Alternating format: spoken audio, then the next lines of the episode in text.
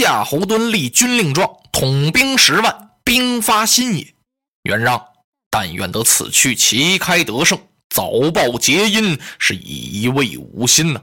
这是我最大的宽慰。你只要把新野拿过来，樊城也就唾手而得了。不劳丞相挂怀。呼！一声炮响啊，夏侯惇发兵了。许昌这一动兵啊，新野的探报就知道了。他是策马扬鞭飞报玄德呀！啊啪！这马呀，就没长翅膀。要长翅膀啊，就飞起来了。探马跑到新野城附近的时候，那连探报带马匹呀，浑身上下全是汗呢。马从教军场穿过，正好走到教军场东门这儿，碰上俩人，关羽和张飞。二位将军刚刚练完了武，正在这遛马呢。张飞一看，哎，二哥有事儿。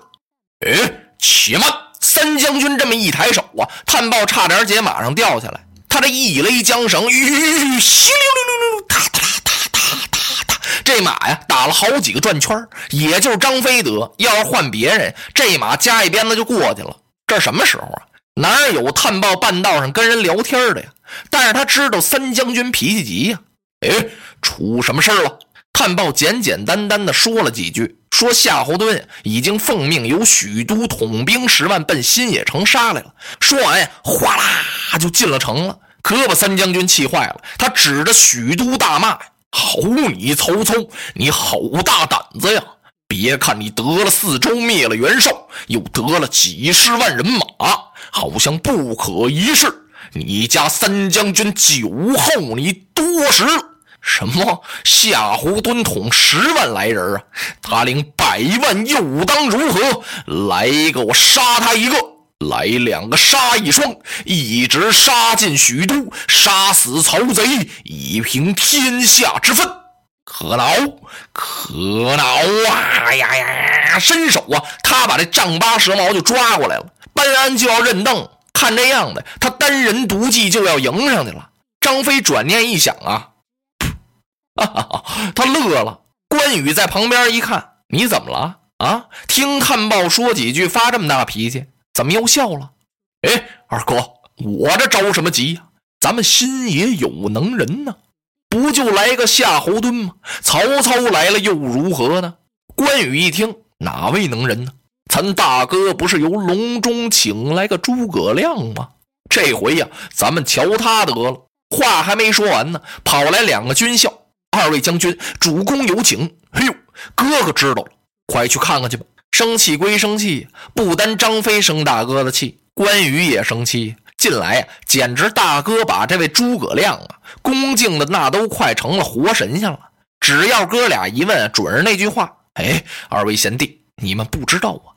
哥哥得了诸葛先生是如鱼得水呀，这回我看你怎么办吧。要是换了旁人呢，哥俩一生气不给面见了。现在无论如何得去看看呀。进得门来一看，玄德背着手正在屋里那走柳呢，看来好像是那散步呢。其实，急坏了。哎呀，二位贤弟，你们来了，快请坐。哥哥，换我等兄弟哪旁使用？贤弟，曹操派夏侯惇领十万人马往我新野杀来了，这便如何是好啊？关羽、张飞互相看了看，张飞做了个鬼脸儿。大哥，那有什么担惊的呢？尤其是您，更不应该怕了。他别说来十万，五十万也不足一论呢。贤弟，此话怎讲啊？您不是有水吗？啊！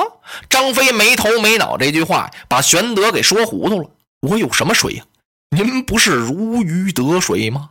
哎哎呀，玄德这气呀，好啊你呀，在这儿等着我呢。三弟呀，智赖孔明，永需二弟呀。要讲究智谋，咱得求人家孔明先生；要勇敢杀敌，那还得靠你们呀。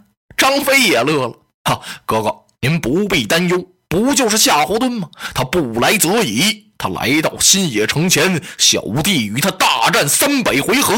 将此则杀退，不就完了吗？哎呀，谈何容易呀！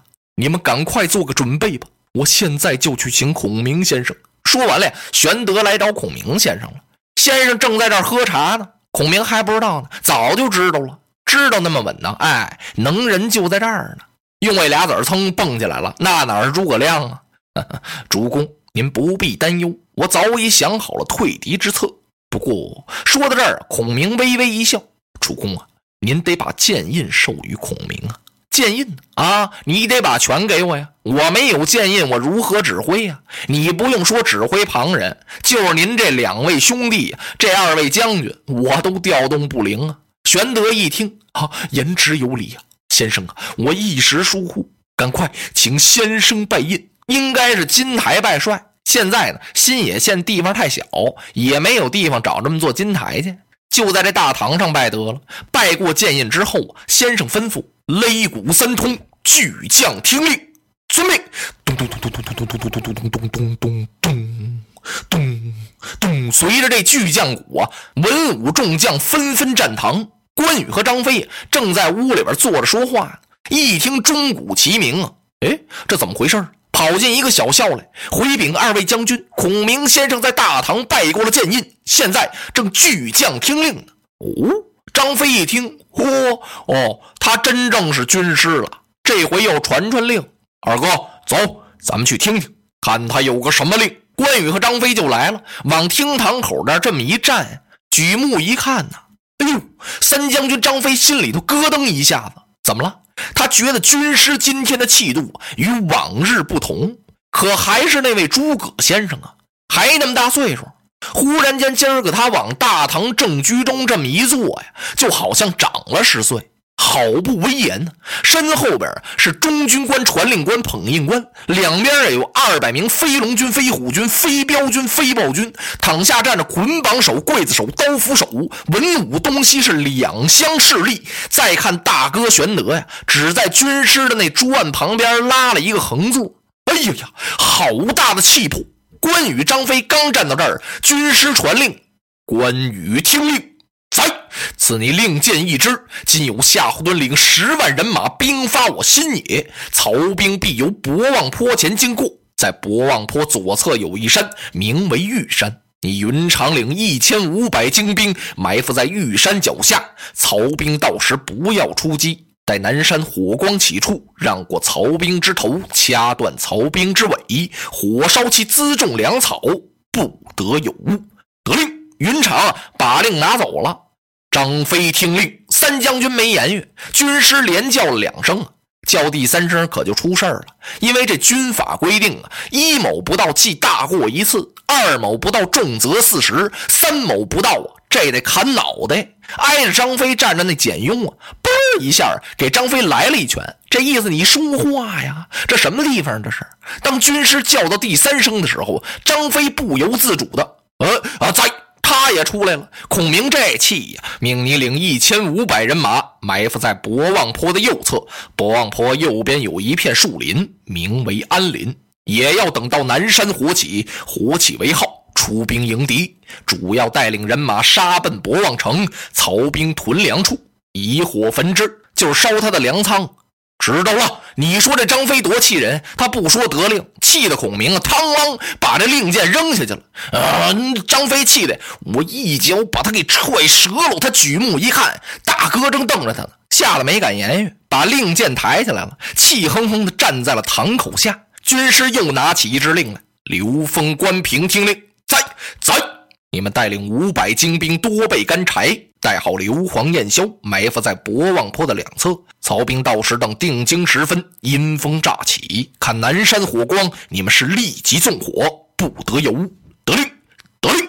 两员将把令箭接过去。有人禀报：赵云听命。感情军师已经派人由樊城把赵云请回来了。赵云来到帅案前参见军师。子龙，我有令箭一支。你带领五百民军迎敌夏侯惇，只许败，不许胜。啊，得！赵云这手刚伸出去，又撤回来了。怎么回事呢？子龙自出世以来呀，光打胜仗了，没打过败仗啊。败仗什么滋味？不知道啊。怎么许败不许胜？这叫什么打仗啊？他犹豫了一下。孔明冲他微然一笑：“子龙，接令。”遵令。赵云把令箭接过去了。军师又拿起一支令箭，看了看玄德。主公听令，在，请您领一千人马接应子龙，也要先败后胜。就是说呀，开始一打你往下败，等南山火光一起呀，你再往回杀。然后军师又派简雍领五百人马打扫战场，把所得的东西一律造册登记。派孙乾先生呢，在新野城中准备喜庆宴会，并且要准备一份功劳簿，按功行赏，有功必赏，是有过必罚。诸葛亮初出茅庐，要火烧博望。落花葬黄冢，花蝶各西东。千年之后的我，重复着相同的梦。恍惚中。